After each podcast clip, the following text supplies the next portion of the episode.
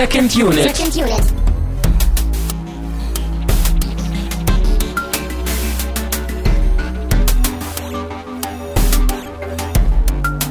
Herzlich willkommen zu einer neuen Ausgabe von Second Unit. Wir haben die 80er Jahre verlassen und sind jetzt in Indonesien gelandet. Mein Name ist Christian Steiner und ich habe bei mir Tamino Mut. Ja, hallo. Wir befinden uns in einer mystischen Zeit, als Schusswaffen nur im äußersten Notfall eingesetzt wurden und man die, äh, die größte Anzahl an Konflikten noch mit Händen und Füßen gelöst hat. AKA die Gegenwart. ja, die Gegenwart in Indonesien, ja. Genau das. Wir haben The Raid 2 geguckt. Ähm, ist schon ein bisschen her, dass wir da im Kino waren und den geguckt haben, deswegen müssen wir jetzt ein wenig. Mehrere Tage, ja, irre. Ja, für meine Zeit, ich weiß nicht, was gestern. Haben wir gestern aufgenommen? Nee. Aber siehst du, ich weiß schon nicht mehr, was los ist. Ich äh, bin wie, wie äh, eine Eintagspflege. Ich kann immer nur in der Gegenwart leben. Okay. wir haben aber The Raid 2 geguckt. Wir haben den ersten Teil auch schon mal geguckt, ähm, was auch schon lang genug her ist, dass ich schon gar nicht mehr weiß, was in dem Film passiert ist, außer richtig, richtig schöne handgemachte Kung-Fu-Action. Ja, daran kann ich mich auch noch vage erinnern. Aber frag mich nicht äh, nach, nach einzelnen Szenen. Ich weiß, da war dieses Haus und äh, da kamen sie nicht raus und dann mussten sie sich da durchkämpfen. So, so ein paar Szenen weiß ich auch noch. Es gab da so eine coole Szene auch immer, wo er hinter so einer Wand war und durch der Typ irgendwie so ein, ein Messer da durchgesteckt hatte oder irgendwie sowas. Das weiß ich noch. Und es gab so ein riesiges Paket mit so einem Totenkopf-Symbol drauf, das weiß ich auch noch. Hm. das war in diesem Drogenlabor da im ersten Teil. Und dann kämpfen die halt da und es ist halt so ein riesiges Paket mit so einem ganz dick draufgemalten Totenkopf drauf. So, oh, es ist giftig. So. Du merkst ja also auch nur die relevanten Sachen, das finde ich gut. Absolut, ja. Ähm, wir werden jetzt, wie gesagt, über die Fortsetzung sprechen.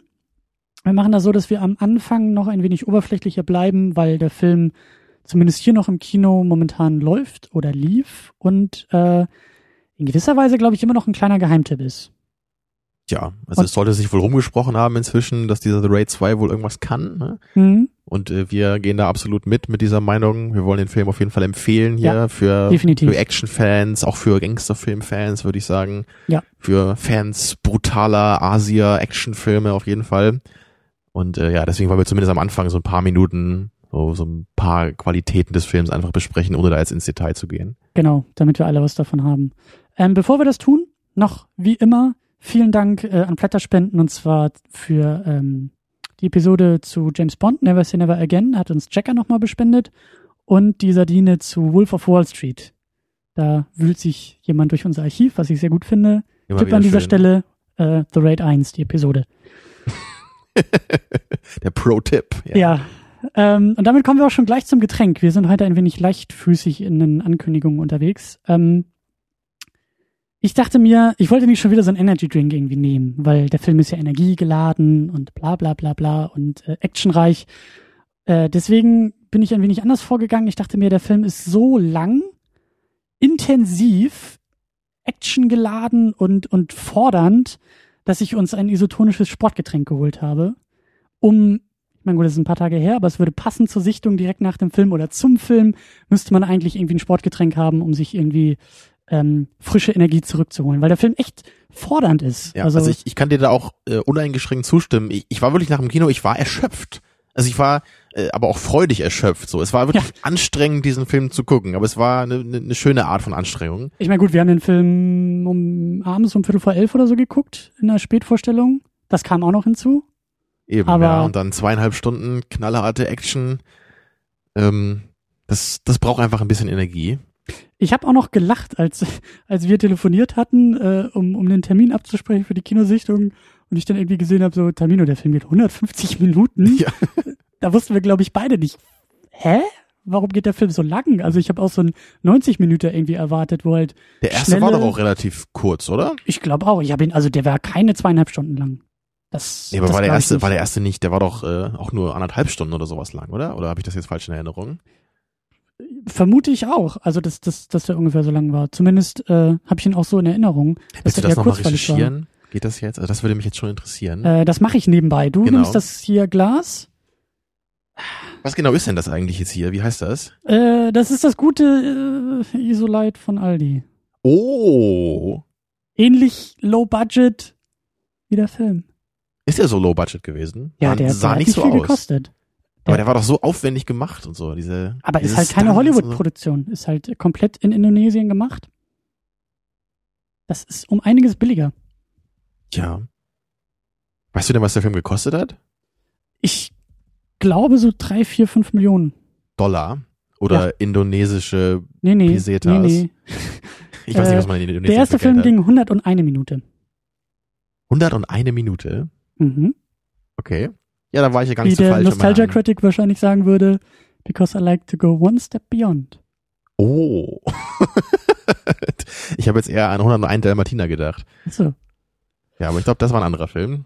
Ähm, ja, So, dann probieren wir doch mal hier dieses äh, köstliche Aldi-Getränk. Du kennst Prost. es schon? Oder? Also ich habe es Ja. noch nie getrunken. es ist halt auch so Zuckerwasser, ne? Also ich habe diese Flasche, glaube ich, oft mal irgendwie rumstehen sehen in bei uns hier in den Unisportstätten. Aber äh, Ich, weiß hab's auch nicht, ob sowas echt irgendwas bringt. Also ich glaube, so Sportgetränke machen schon Sinn, aber ich weiß nicht, ob das jetzt so das, das Schlauste dabei ist. Ob das nicht irgendwie alles Hm. nur, ja, nun. Schmeckt aber gut, also gefällt mir. Merkst du schon, dass so frischer, energiegeladener? Sofort, ja, total. Mhm. Aber ich, ich gehe da, glaube ich, mit deiner, mit deiner Einschätzung so konform. Ich bezweifle auch stark, dass das wirklich irgendwas bringt. Und wenn überhaupt, dann muss man das wahrscheinlich in so einer krassen Dosis zu sich nehmen. Wahrscheinlich irgendwie drei Flaschen davon trinken. Ja. Aber ich merke ja nicht mal bei irgendwelchen Energy Drinks so, so eine Wirkung. Also keine Ahnung. Aber hier merkst du jetzt äh, pure Energie in deinen Körper. Du könntest dich jetzt auch durch mehrere äh, Stockwerke durchprügeln. Auf jeden Fall, ja. Auf jeden Fall. Gut, ähm, kommen wir zum Cast. Ähm, wir haben da nur zwei Namen aufgeschrieben. Ich glaube, letztes Mal hatten wir auch nur zwei.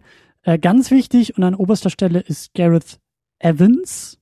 Nicht Hm. zu verwechseln mit Gareth Edwards. Das ist der junge Mann, der Godzilla jetzt zuletzt gemacht hat. Und ich glaube auch irgendeinen der nächsten Star Wars Filme machen sollen Diese. Spin-offs-Geschichte da, irgendwie sowas. Irgendwas, ja, in der Richtung. Ist er hier nicht. Das ist Gareth Evans. Der sitzt eben in Indonesien und hat äh, den ersten Film und eben jetzt auch diesen geschrieben und auch Regie geführt und bei diesem auch äh, geschnitten. Was ich auch sehr, sehr nicht verwechseln, zu verwechseln mit Chris Evans. Das ist Captain äh, America. Genau. Der würde, glaube ich, nicht in Indonesien Actionfilme drehen. Glücklicherweise, ja. Aber ich wollte dich nicht unterbrechen. Nee, aber was sagst du denn zu ihm? Was sagst du auch zu, zu, wenn man das so nennen will, seine Handschrift, seine Art von Film? Ja, kann man sich schon äh, dazu herablassen, jetzt irgendwie so zu meinen, man könnte schon eine Handschrift erkennen von ihm, jetzt wo wir zwei Filme gesehen haben. Naja, er hat Also vor dem ersten Raid, The Raid, wohl auch ähm, mit Iku Uwai, der auch hier als Rama spielt, hat er wohl schon einen Kung-Fu-Actionfilm gemacht. Also das ist sozusagen schon der dritte Teil dieser, dieser Ja, aber Zusammenarbeit. den kennen wir ja beide nicht, ne? Nee, Oder hast leider du da nicht, mal was von aber gesehen, irgendwelche Szenen oder nee, aber äh, interessiert mich jetzt. Also wenn ich an den irgendwie mal rankommen so? könnte. Ich glaube, der hatte nicht so gute Bewertungen gehabt, was ich so gesehen hatte, wie jetzt die äh, The Raid-Filme. Aber ich würde mich auf jeden Fall auch interessieren, so was man da schon erkennt, ob da auch schon eine Menge drin steckt, so und allein schon, wenn der halt auch annähernd so gute Kampfszenen hat, wäre es glaube ich schon wert, den zu gucken. Ja, aber ich, also ich bin jetzt gespannt, äh, wie es weitergeht auf jeden Fall. Es ist ja, glaube ich, auch jetzt schon angekündigt, dass irgendwann wohl noch so ein dritter Teil kommen soll, wann auch immer das sein wird, in ein paar Jahren vielleicht. Ja, ich glaube so Also in, ich- in zwei, drei Jahren meinte, meinte er irgendwie in einem Interview. Er Ich wollte werde da sein, obwohl ich ja immer äh, so stark betone, ich bin nicht so der Fortsetzungstyp und so, aber das, äh, also bei The Raid hier hat man ja ganz klar gesehen, so im zweiten Teil, dass das nicht einfach nur eine blasse Fortsetzung des ersten Teils war. Und vor allen Dingen, was ich auch sympathisch finde, ist, dass der junge Mann, der, der Regisseur in einem Interview ähm, gesagt hat, dass er nicht sofort den nächsten Film machen will, sondern sich Mhm. selbst auch erstmal ein bisschen Ruhe gönnen will, was äh, Kung-Fu-Filme wohl angeht. Also, dass er da, vielleicht macht er jetzt zwischendurch noch mal was anderes, das wäre auch spannend zu sehen, was er sonst für Filme irgendwie macht. Hugh Grant-Film oder so. Zum Beispiel, ja, genau. Aber ich meine, vielleicht kann man schon sagen, so in Sachen Handschrift, äh, wenn man so ein paar Behind-the-Scenes-Videos jetzt sich anschaut zu The Raid 2, also das ist schon irre, was die da anscheinend gemacht haben. Und da ist auch wieder die von Ja. dir so geliebte Movie-Making-Magic da. Also da sieht man, was da für Arbeit reingesteckt wurde hier. Diese, diese ganzen echt aufgenommenen Action-Szenen hier mit diesen Autos da, die große Verfolgungsjagd am Ende hier im Film. Und, und dann diese, diese Kamera, die sieht da echt irgendwie, also sie fahren da mit einem Auto neben den beiden Autos her, die sich verfolgen. Dann, dann reicht so ein Typ die Kamera in das Auto und da drin nimmt die so ein Typ halt ab, reicht die dann irgendwie da durch und dann wird sie noch weitergegeben. Das Ja. Ganze halt ohne Schnitt. Also das, genau, diese, diese Kamerafahrt hatte ich auch äh, vorher schon, schon äh, halt, weil der Film irgendwie schon im Frühjahr in den USA rauskam, da habe ich schon im Netz irgendwie so ein, so ein Gift dazu gesehen, ähm, was genau das gezeigt hat. Also das, das Geile ist ja auch, dass in diesem zweiten Auto, wo dann die Kamera reingereicht wird, der Beifahrersitz rausgeschraubt wurde und ein Mensch geschminkt und kostümiert ist wie dieser Sitz, damit man halt bei der Kamerafahrt an das Auto heran gar nicht erkennt, dass da jemand sitzt.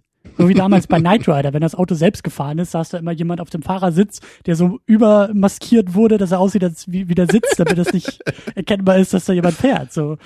Und das fand ich total geil. Das ist, das ist wirklich so, das ist halt nicht auf, also nicht teuer, aber das ist aufwendig und das ist total clever gemacht. Ist auch ein cooles Cosplay, glaube ich, für eine Convention so. Ich, ich gehe als Autositz aus The Raid 2. ja, dann kannst du dich gesellen zu dem Typen, der als Sitz aus Knight Rider geht. Da muss man wahrscheinlich aufpassen, wenn man sich dann irgendwo hinsetzt auf der Convention, dann setzen sich immer Leute auf dich drauf. Kann passieren, aber dann hast du, glaube ich, gewonnen. Dann ist dein Kostüm richtig, richtig gut. Ja, ich will meinen Preis haben. Es sitzen Leute auf mir, ja. ja. Aber wir schweifen ab. Ja, ähm, genau, aber das sind so die Sachen, die ich echt großartig in dem Film finde. Ähm, total klasse gemacht. Ja, und das, vielleicht ist das wirklich so ein, so, so ein Trademark, ne, dass dieser äh, hier, wie heißt der, Gareth Evans? Ja, ich, ich habe jetzt schon Angst. Wir haben so viele Namen genannt, die so ähnlich sind. Jetzt komme ich durcheinander. Ja, also anscheinend sieht man, dass der Typ noch Herzblut hat. So, der, der will auch was reinstecken an, an Arbeit in seine Filme. Der, der will, glaube ich, echt so das Beste rausholen, was da geht. Ja. Und beim ersten Teil war das einfach so, da ging es halt nur um Action. So, da war wenig mit Plot. So ein bisschen hat man da gemacht. Aber es ging hauptsächlich darum, einfach äh, ein Setting zu schaffen für jede Menge coole Kung-Fu-Action. Und das ist da auch vollkommen gelungen. Aber jetzt hier beim zweiten Teil, da ist es noch wieder eine ganz andere Liga. Also das ist, das ist hier halt nicht nur Action. Also die Action ist da und sie ist auch noch eine Ecke besser als im ersten Teil.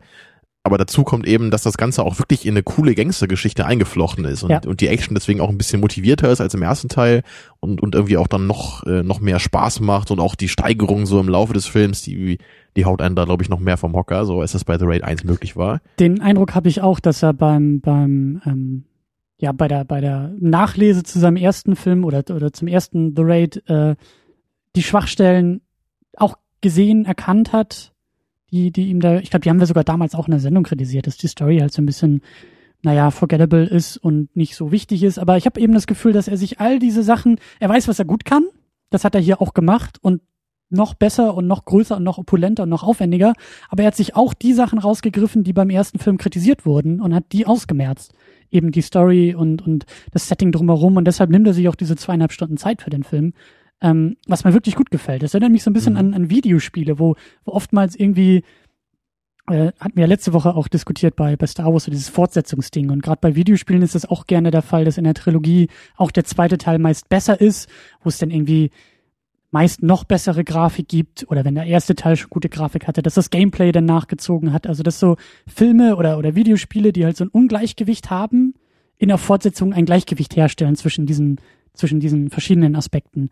Und das hat er hier genauso gemacht. Und hier ist es ja, glaube ich, auch so, also ich, ich kenne mich ja jetzt noch nicht ganz so gut mit aus, aber würde mich auch interessieren, wie das jetzt genau war, dass ja beim ersten Teil dass, dass da ja irgendwie auch schon die ganzen Ideen für The Raid 2 irgendwie auch schon da waren bei ihm. Und er wollte ja, glaube ich, so die, diese Story vom zweiten Teil auch eigentlich zuerst verfilmen, habe ich gehört. Ne? Genau. Weißt du das, weißt du da genaueres zu? Also warum das nicht ging? War das irgendwie zu, zu aufwendig oder zu teuer? Oder warum musste er dann doch den ersten Teil machen? Oh, das, das weiß ich auch gar nicht so genau. Aber also das würde eben ja. Sinn machen, ne? dass man, weil der erste Teil, der ist bestimmt eine Ecke billiger gewesen. So, da hast du ja nur, nur dieses Haus als Setting, wo ja 95 Prozent des Films drin spielt.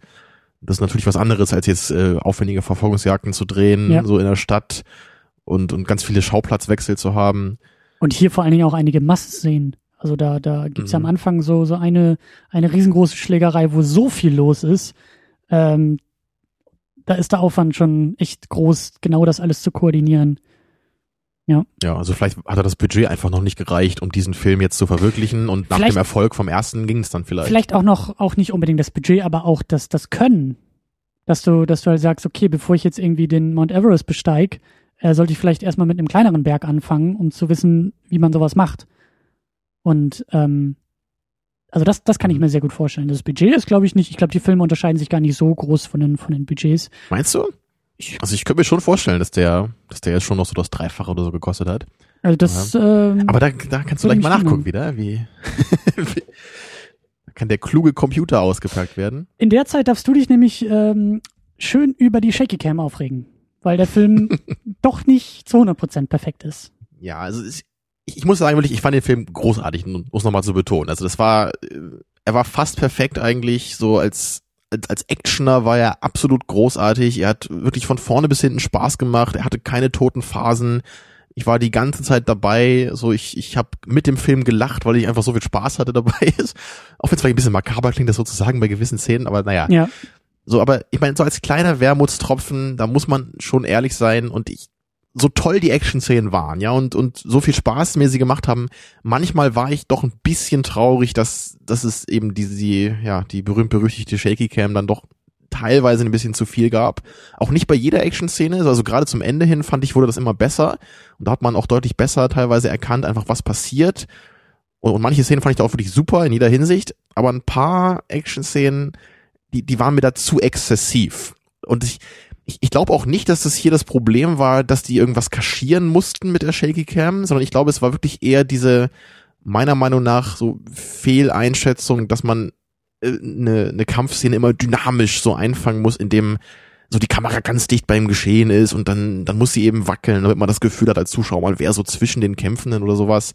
Und für mich muss sowas einfach nicht sein. Und ich, ich habe auch das Gefühl, dass hier jede Kampfszene, dass man die ruhiger hätte filmen können. Und oft haben sie es ja dann auch gemacht.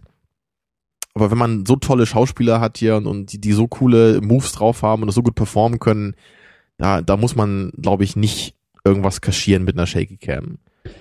Ich, ja, also ich unterstreiche das mir, mir ging das auch ähnlich, dass ich am Anfang ein bisschen Probleme mit der Shaky Cam hatte.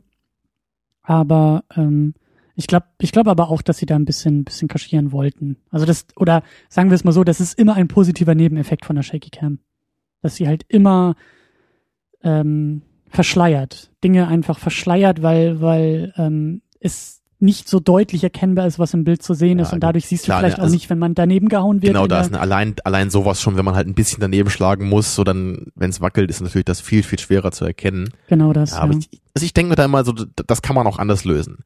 Und es gibt einfach genug Momente in dem Film, die mit äh, klar, äh, klarer und äh, ruhiger Kamera gefilmt wurden und die trotzdem super geil aussehen, obwohl den Leuten ja auch nicht wirklich ins Gesicht geschlagen wird dabei. Daran sieht man meiner Meinung nach einfach, es geht auch anders. Ja. Und diese Momente geben mir einfach viel, viel mehr als die anderen dann. Aber nur, nur zur Klarstellung, das, das war eher ein kleiner Prozentsatz wirklich der Action. Also ich würde sagen, so wahrscheinlich 80 Prozent der Action, da war ich rundum mit zufrieden. Aber so die letzten 20 Prozent, da hätte eigentlich meiner Meinung nach nicht viel gefehlt, um die halt auch perfekt zu machen. Ja, und äh, über die konkreten Szenen will ich nämlich auch zumindest auszugsweise noch mit dir quatschen. Deswegen ähm, lass uns äh, langsam den, den spoilerfreien Part abschließen mit der Nachbemerkung. Okay, ja, wollte ich gerade fragen, ja. Du hattest recht. Der Film kostet, die Fortsetzung kostet tatsächlich ungefähr das drei vierfache von dem ersten Film. Guck aber, mal hier, ne? aber okay. äh, jetzt, jetzt, jetzt komme ich nämlich. Der erste Film hat angeblich knapp eine Million Dollar gekostet. Dementsprechend kostet die Fortsetzung knapp drei bis vier Millionen Dollar. Was in Hollywood-Verhältnissen immer noch so ein, so ein Rundungsfehler ist. So ein, so ein, äh, so eine Standardabweichung, weißt du? Das ist halt Peanuts. Aber fand ich halt ja, nur interessant. Aber für so einen, für so einen kleineren Filmemacher, ne, da ist das, glaube ich, schon ein Unterschied, ne, so ein Budget da zusammenzubekommen. Würde ich das hat er vermuten. eben auch durch das Einspielergebnis vom ersten Film. Also der, der hat wohl einiges eingespielt im Verhältnis zu den Produktionskosten und ähm, ich hoffe, Hatten wie wir gesagt, beide auch, recht, so kann man gelten lassen. Ich hoffe, wie gesagt, dass da wirklich noch mehr hinterherkommt. Ich bin auch gespannt, wie der, ne, wenn es auch eine Trilogie ist, hatten wir letzte Woche ja auch so ein bisschen mit Star Wars, wie er diese Trilogie abschließen wird. Wie da, gerade wenn er sich jetzt noch Zeit nimmt und sagt, das Ganze ein bisschen ruhiger angehen und nicht jetzt schon irgendwie äh, die Sets bauen für die Fortsetzung, ohne zu wissen, wohin es geht. Ja, ich meine, es wird ja auch nicht einfacher, so, weil wir haben jetzt den ersten Teil gehabt, der hat einfach nur Action geliefert, kurz und knapp, aber super unterhaltsam. Wir haben jetzt den zweiten Teil, der ist deutlich länger, deutlich verschachtelter, da geht's geht's viel mehr mit Inhalt zur Sache, was wir dann auch gleich noch ein bisschen hier erläutern wollen, natürlich die Story etc. Und hat natürlich trotzdem noch Action. Aber jetzt beim dritten Teil, da müsste man sich dann schon fragen, so was wäre jetzt der nächste Schritt? So was ja. was will ich jetzt noch machen, was wir jetzt hier nicht schon hatten? Und da könnte ich mir jetzt auch deutlich eher äh, vorstellen, ne, dass ich da wieder anfangen kann mit meinen äh, Problemen, was Fortsetzung angeht und es ist, glaube ich, schwierig, jetzt nicht den zweiten Teil zu kopieren, weil der einfach auch so toll war. So beim Ja. ersten Teil, so genau wie du sagst, da konnte man noch einen anderen Weg gehen. So der erste Teil war noch ein bisschen spezieller, der hat auf eine Story größtenteils verzichtet, so da, da kann man einfach noch einen anderen Film draus machen und nur die Stärken aus den Action-Sequenzen so mitnehmen. Stimmt, kleine Ergänzung, was mir gerade noch einfällt, was ich gelesen hatte. Er will die Fortsetzung wohl parallel zur, zum zweiten Teil erzählen lassen. Also kurz vor dem Ende irgendwie des zweiten Teils soll irgendwie der dritte Teil angesiedelt sein. Okay. Ja. ja.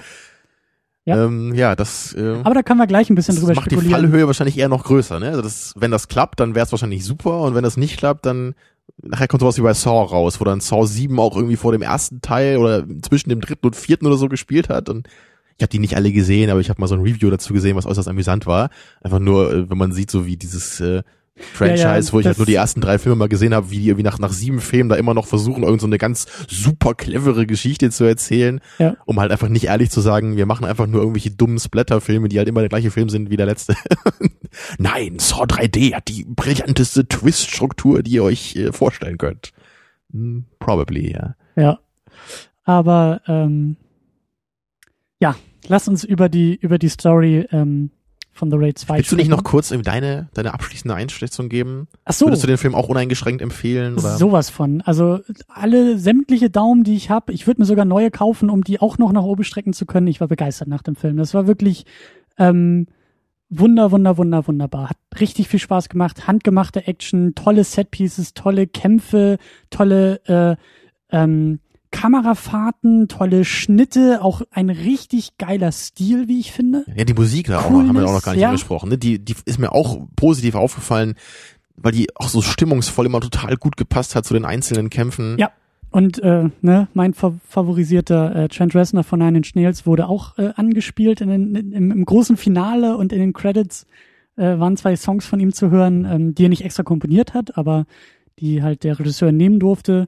Ja, wie, Äh, wie war das da noch? Meinst du nicht, er hätte sogar irgendwie getwittert, was er selten macht, irgendwie, dass er den ersten Teil toll fand und jetzt ist er Ja. plötzlich im zweiten Teil zu sehen, äh, also ne, zu hören natürlich, ja, nicht ja, zu sehen. also ich habe ich hab, äh, auch auch ein Interview gelesen, wo eben äh, Evans erzählt hat, dass er ähm, dass irgendwie die waren wohl beide gleichzeitig äh, irgendwann mal zusammen in London zufällig und Evans wusste halt, dass Trent Reznor auch Fan des ersten Teils ist und dann haben sie sich halt getroffen und äh, er hat halt die Erlaubnis gekriegt, eben zwei Songs ähm, von ihm zu benutzen, weil da war dann halt die Frage von dem äh, äh, Interviewmenschen so, ob ähm, er sich denn vorstellen könnte, dass Trent Reznor vielleicht für die Fortsetzung, für den dritten Teil extra was komponiert, so wie er das ja immer für die Filme von David Fincher macht. Und natürlich meint Evans, be my guest, natürlich.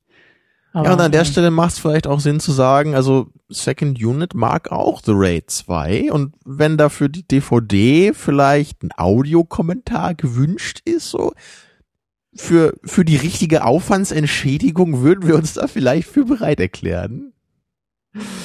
Ja. Genau ich meine, so. dazu muss man natürlich Ich sagen, mein, ich würde mich auch als Statist für den dritten Teil, also nach Indonesien wollte ich eh immer mal und wenn ich da irgendwo vermöbelt werden kann vor der Kamera oder irgendwie aus dem Haus springen, fliegen muss oder das würdest du auch gerne, machen. ja. also ja klar. Also ich wollte nur noch sagen, ich meine natürlich Second Unit, äh, wir sind kein Trent Reznor, ne? Also ich weiß halt nicht, ob die sich uns überhaupt leisten können. Gut, und damit kommen wir So. zum Spoiler-Teil. ähm, wir wollen über die Story sprechen. Also ab jetzt, äh, die Empfehlungen sind ausgesprochen, guckt euch wirklich den Film an. Ähm, und wahrscheinlich sogar ähm, ohne den folgenden Teil vorher gehört zu haben, wenn ihr sehr empfindlich seid. Ich meine, wir können die Szenen beschreiben und wir werden Szenen beschreiben und wir werden Kämpfe beschreiben, aber eigentlich nimmt es nicht viel, weil, weil die so bildgewaltig sind und Ja, also von den das, Bildern leben. Klar, von den Action-Szenen, da geht wahrscheinlich nicht viel verloren. Aber ich muss wirklich ganz ehrlich sagen, ich fand die Story einfach auch so cool, so als, als Gangster-Crime-Film. Ich, ich würde da auch nicht empfehlen, sich spoilern zu lassen, wenn man den Film sehen will. Also Ich meine, es, es gibt sicherlich Filme, da würde mehr kaputt gehen, wenn man vorher eine detaillierte Besprechung hört. Aber hier würde ich sagen, einfach kein Risiko eingehen. Der Film ist so cool, man sollte den eh sehen. Also schaltet lieber ein, wenn ihr den Film geguckt habt. Und damit geht's los. Ähm, The Raid 2 setzt direkt nach dem ersten Teil an. Das hatte ich im Vorfeld auch schon irgendwie gehört und das war auch schon ein bisschen schwierig und komisch, weil warum und wieso ist nicht der erste Film komplett aufgeklärt und aufgelöst im Grunde genommen, weil er hat sich ja Mhm. durch das Haus da irgendwie äh, gekämpft und und irgendwie ja, ich glaube sein Bruder war irgendwie zurückgelassen worden Ja, im Nachhinein hätte ich mir auch gewünscht, dass ich den ersten Teil vielleicht nochmal kurz aufgefrischt hätte vorher oder zumindest irgendwie so nochmal den Plot durchgegangen wäre. Weil ich war am Anfang des Films ein bisschen verwirrt. So die erste ja. Viertelstunde. Es sind sehr viele Namen gefallen. Und ich konnte mich auch gar nicht mehr dran erinnern, dass da wirklich was mit seinem Bruder war. Das ist alles erst im Nachhinein wieder zurückgekommen. Jedenfalls beginnt der Film ja wirklich damit, dass wir sehen, wie äh, Ramas Bruder exekutiert wird. Ja. So, also Rama war eben ne, der, der Hauptcharakter des ersten Teils, der da dieses ganze Haus eben auseinandergenommen hat, alleine. Und äh, wie war das? Alle anderen Polizisten des ersten Teils sind ja auch gestorben oder oder fast alle, ne? Also, zwei haben überlebt stimmt, und die genau, hat er ja noch dabei. Genau, also zwei, genau, Rama und zwei Kollegen haben irgendwie überlebt. Und ja, die, die sehen wir nämlich auch hier relativ am Anfang des Films noch. Weil er mit denen am Ende des ersten Films halt gegangen ist. Genau. Das war wohl irgendwie so das Ende. Und dann tritt nämlich dieser, dieser Kommissar hier an, an Rama heran, dieser Bunawar heißt der, glaube ich, habe ich mir hier aufgeschrieben. Und der bietet Rama dann nämlich an, in, in so eine äh, Special Ops Einheit jetzt einzutreten und da undercover zu ermitteln. Damit Weil, Rama, genau. Genau, damit Rama eben rausfinden kann, wer jetzt seinen Bruder ermordet hat und sich sozusagen so an dem rächen kann, indem er ihn eben äh, ja dem Gesetz ausliefert. Im Grunde genommen ein relativ einfacher Handgriff. Es geht darum, dass die Kriminalität, die wir im ersten Film gesehen haben und die Strukturen nur die unterste Ebene einer, einer Pyramide oder einer, einer größeren Struktur sind und jetzt soll es eben an die Spitze gehen. Jetzt soll es eben darum gehen, die Köpfe ganz oben ähm, zu finden und, und ähm, dingfest zu machen, damit halt die, die komplette organisierte Kriminalität genau und, und, vor allem geht's dabei ja auch um so eine korrupte Persönlichkeit in der Polizei. Ne? Der heißt, glaube ich, Reza. Das ist irgend so ein, so ein korrupter Polizist, den man auch kurz sieht im Film. Mhm. Und ich glaube, um den geht's hauptsächlich, so dass der irgendwie ausgeliefert werden soll durch Ramas Ermittlungen dann undercover.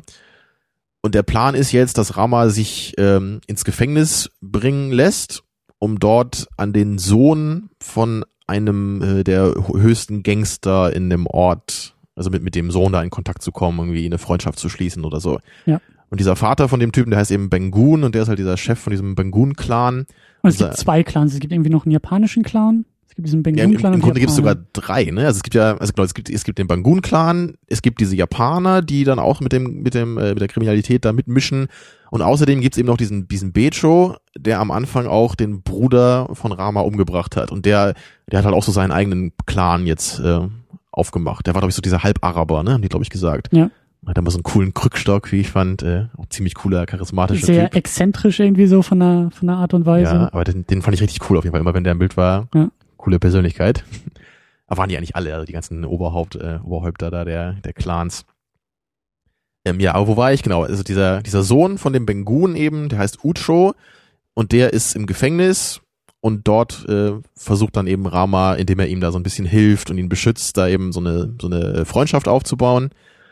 Und ähm, das ist dann auch so der, der erste Akt des Films, so das, ich weiß gar nicht, wie lange das war, das erste, erste Drittel, erste Viertel ungefähr vom Film.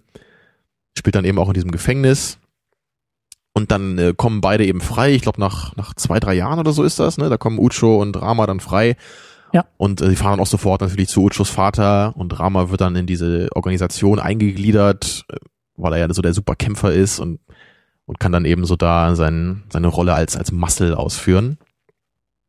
Ja, und im, im Laufe des Films, im, das, das war auch was, was ich sehr interessant fand, so, so im, gerade im Mittelteil, da, da geht der Fokus von Rama so ein bisschen weg und geht auch sehr stark auf Ucho und seine Beziehung zu seinem Vater, weil sich Ucho eben, er fühlt sich immer so von seinem Vater irgendwie ein bisschen vernachlässigt. Er hat das Gefühl, er könnte mehr Verantwortung übernehmen in diesem, diesem Gangster-Clan.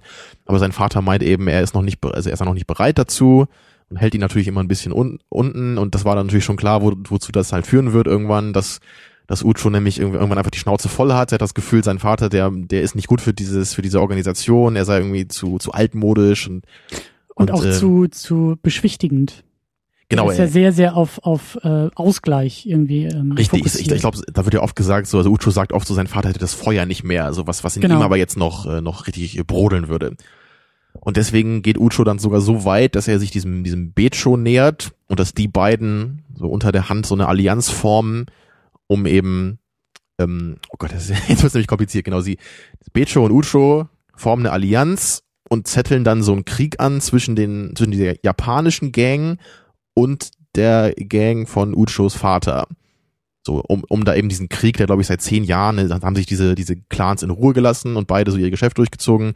Aber jetzt gab es eben so ein paar Morde von irgendwelchen Henchmen da und da sollte jetzt wieder so ein Konflikt angestachelt werden. Genau, und ich habe das so verstanden, damit sozusagen der Kuchen neu verteilt werden kann. So, der Kuchen ist verteilt, jeder hat irgendwie so sein, sein Teil und ruht sich darauf aus, aber die, die junge Generation ähm, will halt irgendwie mehr. Die will vor allen Dingen auch wieder, mhm. wieder ähm, Chaos stiften, damit alles wieder neu aufgeteilt werden muss. In dem Krieg sich halt auch behaupten und ähm, dadurch kommt es halt eben zu dieser Allianz. Genau. Und dann, dann beginnt eben dieser kleine Krieg, aber, aber der Bengun, Uchos Vater, der lässt sich darauf nicht ein.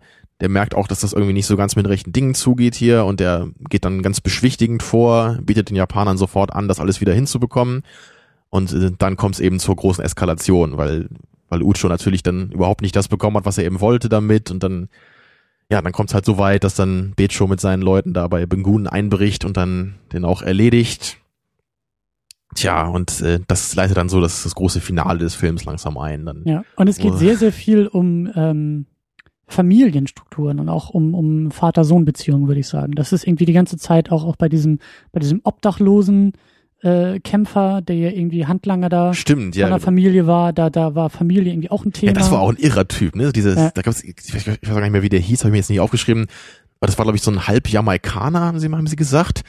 Und das ist so ein richtig äh, irrer Killer, der mit so einer Machete immer tötet. Und das ist äh, so ein so ein Auftragskiller eben von dem von dem Vater. Und den schalten sie halt ab und zu ein, wenn irgendwie dann, wenn auch mal jemand erledigt werden muss.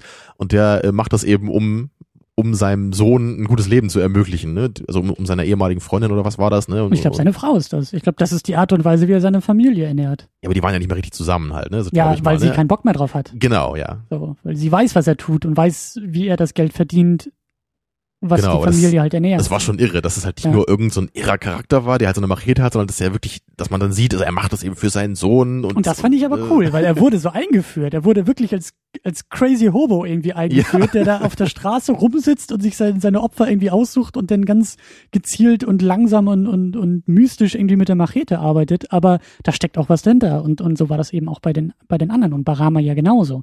Da gab es dann auch immer wieder die, die Rückblenden oder, oder die, die, ich glaube, das war nicht die Rückblende, aber als er dann, ähm, als er sich entscheidet, undercover zu gehen und sich von seiner Familie verabschiedet, so dieses, ne, er sagt seiner Frau irgendwie, äh, ähm, was passieren wird und dass er eben verschwinden muss, für die Jahre ins Gefängnis gehen muss und irgendwie sein Baby, ich glaube, sein Sohn oder so war das auch, äh, mhm. sieht er dann ja auch nie in der Zeit. Ja, und, und, seine Motivation am Anfang ist ja auch irgendwie die Rache an seinem, also an dem Mord an seinem Bruder, so, das ist ja auch einer ja.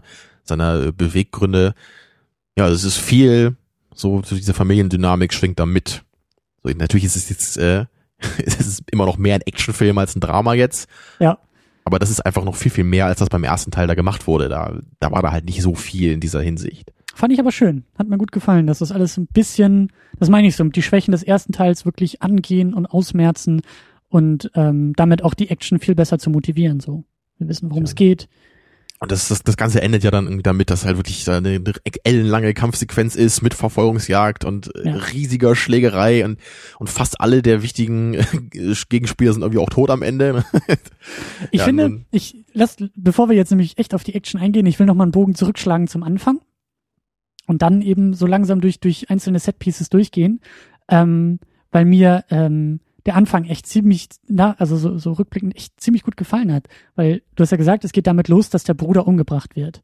Und äh, da habe ich auch in dem Interview gelesen, dass, dass Evans das ganz bewusst so gemacht hat, dass der Film mit so einer ein oder zwei Minuten langen Panoramaaufnahme anfängt. Wir sehen ein riesengroßes Feld, wir sehen am mhm. Bildschirmrand irgendwo so ein Auto ankommen und Leute steigen langsam aus und das zieht sich hin am Anfang. Und er hat es extra so gemacht, weil er wusste, dass die Leute, die den Film gucken, natürlich knallharte Action und Faustkämpfe und dafür ist man im Kino. Und der Film fängt aber mit genau dem Gegenteil an. Und das finde ich schon mal ziemlich geil, dass er so ein bisschen auch äh, mit dem Zuschauer spielt und mit den Erwartungen des Zuschauers spielt. Ja, das, und genauso, das zeigt schon so ein bisschen so, was das jetzt für ein Film sein wird. So, die Action wird kommen, so, aber es ist nicht nur Action. Und vor allen Dingen auch Selbstbewusstsein. Selbstbewusstsein des Regisseurs zu sagen, okay, äh, mhm. Ich baue auch einen gewissen Spannungsbogen auf und ich schüre die Erwartung noch weiter, anstatt halt sofort irgendwie mit dem ja, Setpiece anzufangen. Vielleicht zeigt das auch so ein bisschen so, dass immer noch so, ich, ich mache hier den Film, Jungs. Ne? Ich gebe euch nicht einfach nur das, was ihr wollt, so lasst mich mal machen und mal gucken, was dabei rauskommt. Ne? Und dann fand ich das ja eben so cool, dass diese, diese ganze Exposition ja anfängt mit irgendwie äh, ne, der Bruder ist tot und das ist jetzt irgendwie die, die Mafia-Familie und irgendwie der Polizeikop, der ihn undercover bringen will. Und dazwischen haben wir immer wieder ähm, eine Szene von Rama reingeschnitten, wie er, wie er sitzt. Er sitzt irgendwo, er hat so einen alten Pulli an, die Haare sind viel kürzer als, als sonst und, und er sitzt da irgendwo. Und diese, dieser, dieser Moment wird immer wieder reingeschnitten, mhm. aber immer wieder erweitert. Die Kamera fährt immer weiter zurück im Laufe dieser, dieser reingeschnittenen Sequenzen und dann sehen wir, er sitzt irgendwo auf einem Klo, irgend so ein ranziges altes Ding und dann hören wir in den, in den nächsten Sprung wieder dahin, irgendwas poltert an der Tür, könnte auch irgendwie ein Club sein, ist er irgendwo auf einem Klo in irgendeinem schäbigen Laden, irgendwas ist da. Und dann ist das ja so die erste große Action-Moment, bis dann irgendwann klar wird, okay, er sitzt im Gefängnis, äh, es poltert an seiner Klotür, weil irgendwie davor 30 Leute gleichzeitig reinstürmen wollen und die Action bricht halt wirklich los. Und auch in dem Moment wirklich großartigst gemacht, wie auf diesem engen Kloraum, dieser, dieser, dieser, dieser enge Klobereich, wie da gekämpft und vor allen Dingen auch gefilmt wird, fand ich echt großartig. Ja, also ich, ich, mein, ich, ja. ich fand es auch natürlich cool, aber da ging es bei mir schon los, dass ich auch wirklich die, die Shaky Cam ein bisschen krass fand. So, das, also ich, ich fand es natürlich auch cool, so diese Enge eben zu haben, dass natürlich dann auch alle nicht auf einmal angreifen ja. können, weil Rama da eben in der besseren Position ist so. Aber es war, es war mir ein bisschen zu wild, glaube ich, obwohl ich Aber die Idee ziemlich cool fand. Mir, mir ist da so ein Shot in Gedächtnis geblieben, dass ähm, man sieht halt, also Rama geht halt so vor, dass er diese Klotür aufmacht und sich immer so ein, zwei Leute reinzieht und die vermöbelt und dann klettert mal einer irgendwie über ja. die Tür und den schmeißt er wieder weg. Also er geht ein bisschen strategisch vor. So dass halt eigentlich in diesem, in diesem engen Klo-Bereich immer so ein, zwei Leute mit ihm vielleicht maximal drei Leute irgendwie unterwegs sind. Und dann ist dazwischen der Kameramann. Und ich weiß nicht, wie sie das gemacht haben, weil es gibt auch so ein paar Kameradrehungen um diese Action-Kampfszenen herum, die ganz kurze Shots, aber ich habe nicht verstanden, wie das gefilmt wurde, weil dieser dieser Bereich so eng aussieht, dass die Leute wahrscheinlich irgendwie in die Choreografie mit eingebaut wurden, die Kameramänner, weil weil da wirklich noch so zwischen den Schlägen und Figuren und also großartig. Also ich hätte da jetzt gedacht, dass die vielleicht irgendwie mit einer Stange das einfach von oben so reingehalten haben, die Kamera. Dass sie halt so eine kleine Handkamera haben und die Wirklich? und die wahrscheinlich irgendwie von außen dazwischen, aber das, das kann eigentlich nicht sein, dass da noch einer drin stand wahrscheinlich. Ne? Meine oder? Vermutung so im Nachhinein und und ich will den Film auch unbedingt nochmal wieder gucken, weil meine Vermutung im Nachhinein ist, dass vielleicht der Raum größer ist, als er aussieht. Weil wir zwischendurch so Top-Shots haben und wir sehen von oben tatsächlich nur irgendwie zwei Leute in diesem Klo-Bereich und kämpfen. Und ich kann mir vorstellen, dass wenn die Kamera sozusagen in diesem Bereich geht, dass da über Schnitte getrickst wurde und das eigentlich ein viel größerer Raum ist. Wie bei Herr der Ringe, ne? Als, als sie alle am Tisch sitzen und dann genau. natürlich sieht man, dass genau, Skandal. dass mit Perspektiven genau, gespielt ja. wurde und mit Schnitten und Erwartungen. Aber genau, genau das ist auf den Punkt gebracht, was du vorhin meintest mit Movie Making Magic. Genau das liebe ich. Ja, Solche man fragt, Sachen zu wie sehen, man das gemacht hat. Ne? Ja. Und eben nicht die Antwort zu haben, ja, Computer, irgendjemand drückt da drei Zahlen oder Natürlich ist es aufwendiger, aber. Eins, zwei, drei. du weißt, was ich meine. Das ist halt nicht im Computer gemacht, das wo potenziell alles möglich ist, sondern da ist echt, äh, da ist Hirnschmalz irgendwie auch mit reingeflossen. Ja, aber auf jeden Fall kann ich auch sagen, dass ich den Film gerne möglichst bald nochmal gucken möchte einfach auch gerade am Anfang, ich, ich war halt einfach noch ein bisschen verwirrt vor dem Film. Es, es wurden halt viele Namen genannt. Wir haben eben diese drei Parteien, ja. die wir auch erstmal auseinanderhalten müssen und verstehen müssen, so wer da eigentlich wie tickt und was die alle wollen. Dann gibt's eben noch diesen Reza, der dieser korrupte Polizist ist. Und, und, und Ramas Familie haben wir noch. Und dann gibt's noch diesen, diesen EK, der auch noch äh, dieser, dieser Handlanger ist von dem einen Boss also und wo man ja auch später ja. merkt, das war auch so ein Undercover-Agent, der dann irgendwie sich der irgendwann ausgeschieden ist aus der Polizei. Ne? Ich glaube, also, dass da auch die Fortsetzung irgendwo liegt. Ich kann mir vorstellen, dass da irgendwie diese zweite Undercover-Geschichte irgendwie aufgegriffen wird. Vielleicht ist die Fortsetzung gar nicht irgendwie mit Rama, sondern mit diesem Eka noch. Oder, mhm. oder, also irgendwelche Nebenfiguren, dass die vielleicht thematisiert werden in der Fortsetzung. Ja, das, das könnte durchaus sein. Mhm. Aber das ist eben so das, was ich gerne noch, also ich würde den Film gerne noch mal von Anfang an sehen und sofort genau verstehen, ne, ja. wer da wer ist und wie das alles äh, beginnt in der Geschichte. Da musste man sich jetzt eben noch einiges im Nachhinein dann zusammenpuzzeln oder im Laufe des Films. Ja. Und außerdem würde ich halt eben auch gerne nochmal die Action-Szenen einfach alle nochmal sehen jetzt ja. und, und dann nochmal genau auf die, auf die Kameraarbeit achten. So, war mir das zu hektisch oder ging das noch? Ich glaube halt eben auch, dass im Kino ich da wahrscheinlich noch empfindlicher bin. Wenn das so eine riesige Leinwand ist und es da wackelt, ist es, glaube ich, noch härter so oder, oder noch anstrengender zu gucken, als wenn es jetzt auf einem Fernseher ist dann. Ja. Ich glaube, da, da kann ich dann auch noch ein bisschen weniger ab so im Kino. Es war aber eine sehr gute Idee, den im Kino zu gucken, weil echt äh, die Schauwerte. Klar, das, das wollte ich jetzt nicht sagen, dass es nein, nein, keine gute Idee war, den im Kino zu gucken. Ne? Ja. Ja, aber, es, aber ich, also ich hatte eben im Nachhinein echt den Eindruck, von, von Action-Szene zu Action-Szene hat mir es immer ein bisschen besser gefallen. Ich habe das Gefühl gehabt, die Kamera wurde immer ein bisschen ruhiger und man hat immer ein bisschen besser erkannt, was passiert ist und die Moves wurden immer noch ein bisschen cooler. Ja, und da, da muss ich einfach nochmal sehen, ob das wirklich so stimmt so oder ob das irgendwie meine selektive Wahrnehmung war. Die Moves wurden cooler und auch die Ideen wurden irgendwie cooler. Also gerade am Ende als er da mit seinem Auto in dieses Lagerhaus reinfährt und echt ja. erstmal so zwei Leute mit dem Auto irgendwie umnietet. Ja, das war im Rückwärtsgang klasse, ja. und also das war echt, das war echt geil. Das war wirklich cool. Und auch, also das, das liebe ich halt auch so bei diesem Film.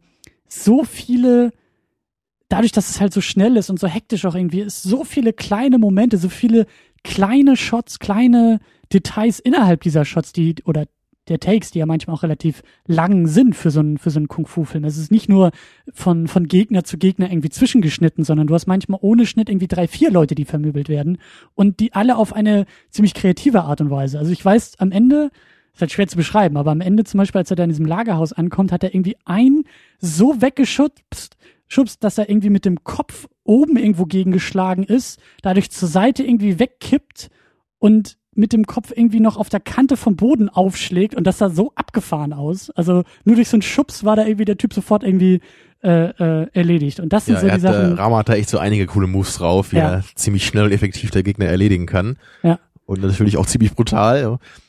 Also was ich jetzt noch fragen wollte eigentlich, ähm, es gab ja halt diese diese beiden richtig abgefahrenen Nebencharaktere, so diesen diesen Typ mit dem Baseballschläger, ne, diesen Batman, ja. Genau, Batman und halt Hammer Girl, ja. Und also als die eingeführt wurden, da, da war ich erstmal ein bisschen verwirrt. Also nicht, dass ich die nicht mochte, also die waren schon ziemlich cool, aber das hätte ich jetzt nicht erwartet, so. Also wir hatten ja vorher auch diesen, diesen Jamaikaner mit der Machete, der war ja auch schon ein bisschen irre, so, Mhm. aber den konnte man ja irgendwie noch so, also man kann sich ja noch vorstellen, dass es so einen Typen irgendwie gibt auch, so. Aber so dieses, dieses Hammer Girl, das war ja schon fast Tarantino-like. So, da denke ich halt eher so an Kill Bill und diese, Ja. diese Gogo da mit ihrem Morgenstern und also das war schon irgendwie so ein Charakter, sehr, wo man, über. Genau, wo man eigentlich nicht denken würde, dass irgendwie so ein kleines, zartes Mädel jetzt wirklich so eine, so eine harte Auftragskillerin irgendwie sein könnte. Und da würde ich jetzt gerne wissen von dir, so, fandst du, das war ein bisschen zu viel des Guten oder hat, hat dich das so ein bisschen rausgeworfen? War das vielleicht zu abgefahren in der Hinsicht und passt vielleicht nicht so perfekt mit dem Rest des Films zusammen oder, oder war das genau richtig? Ähm, gute Frage. Ähm, hast du mal, hast du mal Metal Gear Solid gespielt? Ich habe mal Kennst ein paar Mal Spiele? zugeguckt beim Kumpel, aber nie selber gespielt. Ich habe den Eindruck, das hat mich irgendwie daran erinnert, weil bei Metal Gear Solid sind, Ist auch so die, Vampire und sowas. Ne? genau, da sind die die Zwischen- und Endboss-Charaktere eigentlich auch immer sehr sehr abgefahren, die auch so einen eigenen so ein eigenes Setpiece im Spiel dann irgendwie mit sich bringen. Da ist dann irgendwie der alte Scharfschütze, der im Rollstuhl sitzt, der dann aber um den umzulegen, halt auch mit Scharfschützengewehr irgendwie in so einem crazy Level abgeknallt werden muss.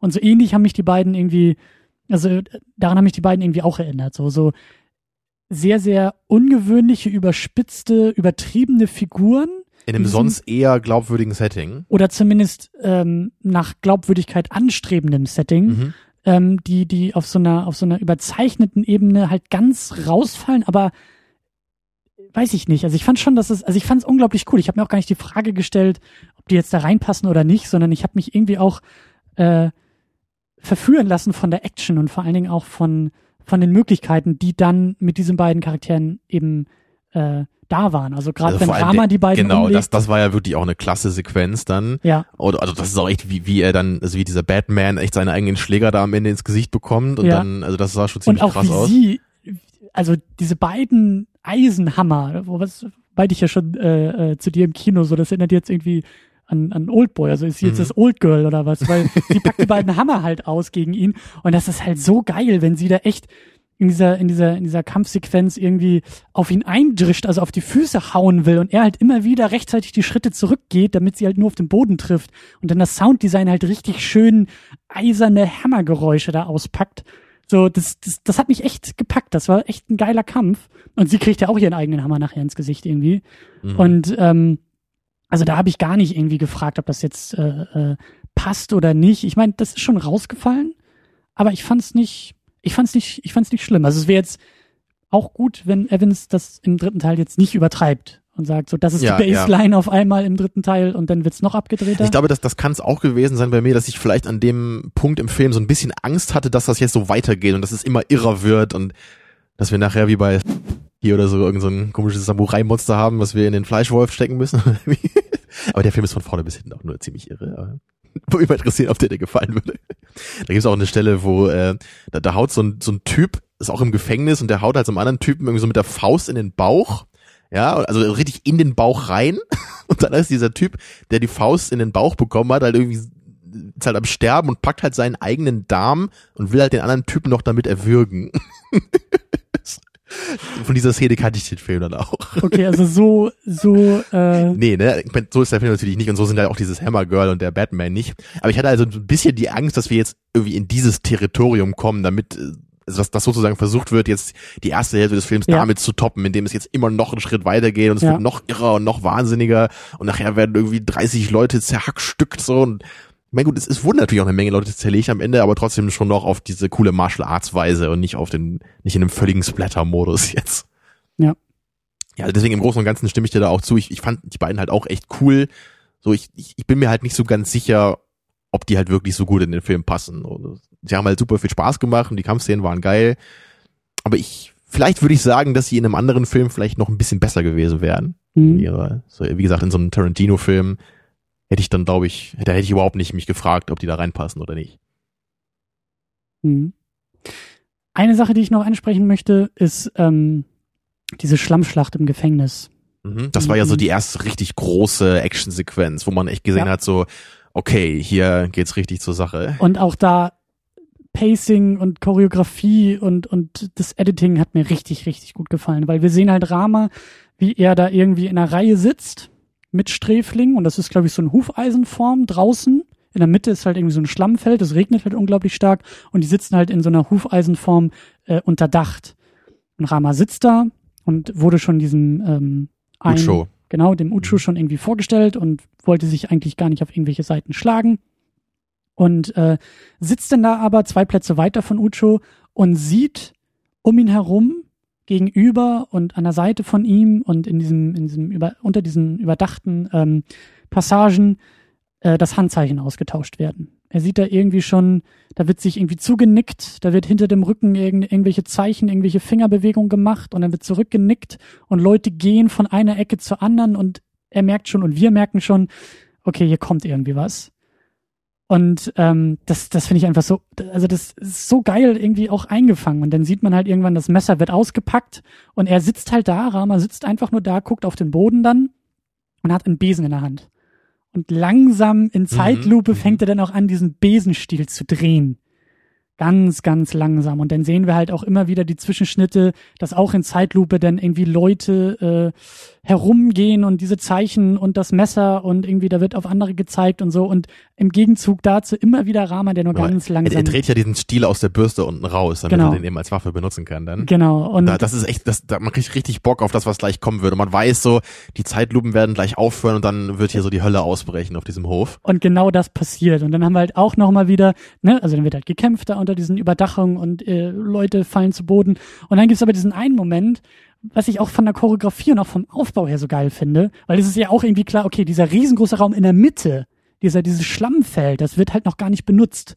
Und es ist auch klar, dass es irgendwie so weit eskalieren muss, dass dieser Raum eingenommen wird von dem Kampf. Und dann gibt's halt diesen einen Moment, der auch wieder in Zeitlupe ist, wo Rama halt irgendwie gepackt wird von jemandem und dann eben aus dieser Überdachung in diesen Innenhof, in diesen Mittelbereich reingeschmissen wird und wir haben so einen Top-Shot von oben auf dieses Schlammfeld und sehen, wie Rama aus dieser Überdachung rausfällt und in diesen Schlamm hinein und auf einmal verlagert sich der ganze Kampf dahin und wir haben wieder andere Bedingungen. Es ist rutschig, es wird langsamer in den Kämpfen, es gibt mehr Würge- und Griffattacken, weil du halt einfach ständig und mhm. mit dem Boden wegrutscht. Und das war großartig. Ja, also, der, nächste Schritt ist ja dann, dann, dann geht halt dieser, dieser Zaun geht auf und diese, diese Polizisten aus dem Gefängnis kommen halt rein, um den Kampf äh, dann irgendwie auszulösen. Ja. Und dann stürmen die anderen Gefangenen auch noch alle in die Mitte und dann gibt's halt die riesengroße Schlägerei und also ich meine, das war natürlich super geil anzusehen und dann eben auch die, die coole Steigerung jetzt wieder des Kampfes.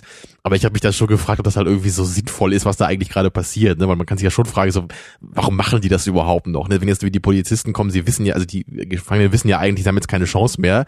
Also warum sollten die jetzt immer noch weiter kämpfen im Grunde gegen die Polizisten? Aber ich meine, ich bin bereit, äh, mich darauf einzulassen natürlich. Und vor allen Dingen haben wir auch gesehen, einige wollten fliehen und äh, wurden dann von Scharfschützen Klar, halt auch. Ne? Äh, Aber ich meine, so das waren halt so, so ein paar Momente im Film, gab's halt schon, wo man meiner Meinung nach gemerkt hat, es, es muss halt irgendwie jetzt zu einer coolen Kung-Fu-Martial-Arts-Szene kommen oder alle wollen es ja im Grunde auch, die Zuschauer, auch wenn es halt vielleicht nicht so hundertprozentig Sinn macht, so im, im Kontext der Handlung. Und das war auch das, was ich am Anfang hier äh, mit meinem kleinen Prolog so angedeutet habe, ne, ist, es macht natürlich oft einfach auch keinen Sinn, dass hier irgendwie keiner Schusswaffen benutzt. Also gerade später dann auch bei diesen Gangster-Geschichten. Warum müssen die sich alle verprügeln im Grunde? Warum nehmen die nicht einfach einen Revolver oder schießen sich gegenseitig und dann ist die Sache ge geklärt? Und dann sind sie Rama vor allem auch nicht so hoffnungslos unterlegen. Aber ich meine, das ist jetzt keine Kritik oder so. Und ich, ich bin gerne ja, bereit, so, ne, klar, mich darauf einzulassen. Aber es ist halt schon natürlich ein bisschen knuffig so dann. Ne? Ja? Ja, nun ist halt nun mal nicht der Terminator, der irgendwie, äh, naja, in gewisser Weise schon, aber der Terminator mit Fäusten eher. So. Of course, I'm a Terminator. Genau das. ähm, ja, ich könnte, ich könnte noch stundenlang ähm, jede Szene irgendwie auseinandernehmen. Der große Endkampf in der Küche, der auch großartig ist. Ja, das, das also, war wirklich. Ich wollte nochmal nachgucken, wie diese Waffe heißt, die der Typ da benutzt hatte. Er hat ja so eine Art, so eine Art diese, Haken war mhm, das, ne? Und, und damit, und dann, dann schnappt sich Rama ja irgendwann dann auch einen dieser beiden Haken und hat jeder einen und dann zerhacken die sich und es spritzt dauernd Blut und ich habe mich auch gefragt, so, wie oft kann ein Mensch so einen Haken abbekommen und irgendwelche riesigen Risse in seinem Körper haben, bis er dann wirklich zu Boden geht? Ja. Es kann auch sein, dass die im Film vielleicht ein bisschen mehr verkraftet haben, als das so in echter Fall wäre. Ach, meinst du? Ja. So ein bisschen wie bei Sin City wo dann am Anfang auch irgendwie so 20 Kugeln in Bruce Willis gepumpt werden und er halt danach im Krankenhaus wieder aufwacht. So. Naja, gut, das ist ja auch debattierbar. Also ich könnte mir vorstellen, nee, dass Bruce ne? Willis auch noch mehr aushalten würde in Wirklichkeit. Aber das liegt nicht an der, an dem fiktiven Universum von Sin City, das liegt einfach an Bruce Willis, glaube ich, ne? Ja. Würdest du das anzweifeln? ich meine, deshalb wird er doch gecastet für solche Filme. Genau, und, und ich glaube, Mickey Rourke, der hält halt auch immer eine, eine Dosis vom elektrischen Stuhl aus. Das wird auch bei ihm in echt so sein. Ja, Natürlich. Tamino, was redest du hier? Was willst du mir sagen? Ja. Aber ich glaube, ich glaube, das ist eine gute Überleitung ähm, zu unserem schon angekündigten äh, 80er Jahre äh, Epilog. Den wir ja, ja du hast das ja letzte Woche so ein bisschen schon vorgeschadowt, ne? Du meintest, glaube ich, sowas wie vorgeschattend. Vorgeschattend, ja. Du meintest, glaube ich, The Raid 2 kommt dir so ein bisschen so vor wie eine alternative Realität oder eine alternative Zeitlinie weil sich so möglicherweise Actionfilme hätten entwickeln können, so aus den 80ern über die 90er bis heute, wenn eben der Computer nicht die Überhand genommen hätte. Ist das so richtig? Ja, und bevor jetzt irgendwie die äh, äh, Kommentare kommen, ich habe auch in einem, in einem Making-of bei, ähm, da gab es so ein paar Videos bei YouTube, da wurde auch mit Greenscreen gearbeitet bei The Raid.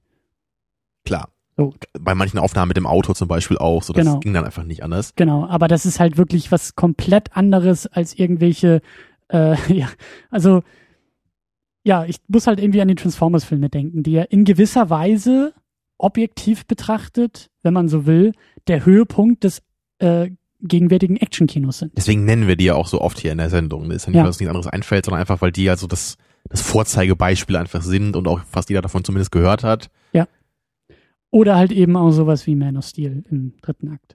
Also einfach Filme, die, die exzessiv ihre Action und auch ihre, ihre Kämpfe und auch Auseinandersetzungen halt so stark auf dem Computer auslagern, dass es nicht mehr darum geht, wie jetzt eben bei anderen Filmemachern, äh, so wie hier zum Beispiel halt irgendwie Vorhandenes mit dem Computer zu erweitern, sondern komplette Bildinhalte, komplette Szenen, komplette Sequenzen nur aus dem Computer entstehen ja. lassen. Und du hast halt zum Beispiel hier niemals den CGI-Rama, der plötzlich äh, im Bild auftaucht. Ja. So, ne? Das, das gibt's natürlich nicht. Es gibt manchmal eben dann den Hintergrund, der CGI gemacht ist, wenn wir irgendwelche engen Aufnahmen im Auto haben, so dann man kann halt nicht alles im fahrenden Auto filmen. So, und sie haben ja sogar vieles gemacht, so, ja. ne? mit, mit richtig irren Stunts.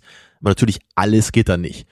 Oder halt wahrscheinlich diese Szene, als der Typ da irgendwie an der Autotür hing und dann irgendwie auf der Straße gesch geschleift ist, so, ich meine, ja. das wird wohl auch kein Stuntman gewesen sein, ne? Also, und ich meine, in so einem Moment, das, da ist man dem Film ja nicht böse, wenn das dann natürlich Computer nachbearbeitet ist.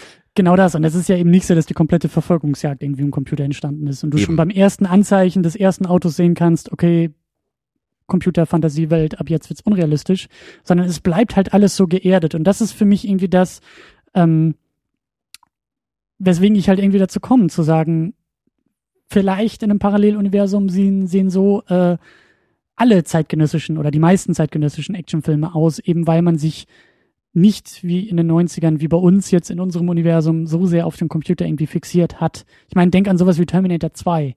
der war ja auch noch, der war ja auch schon ähm, mit Computereffekten angereichert, aber der hat seine, seine, seine Qualität nicht daraus gezogen. Ja, da gab es auch noch echte Explosionen, echte durch die Luft fliegende Autos. Ja. Ne, das, und das fühlt sich einfach besser an. Das, das hat immer noch einen größeren Impact so auf den Zuschauer. Ja.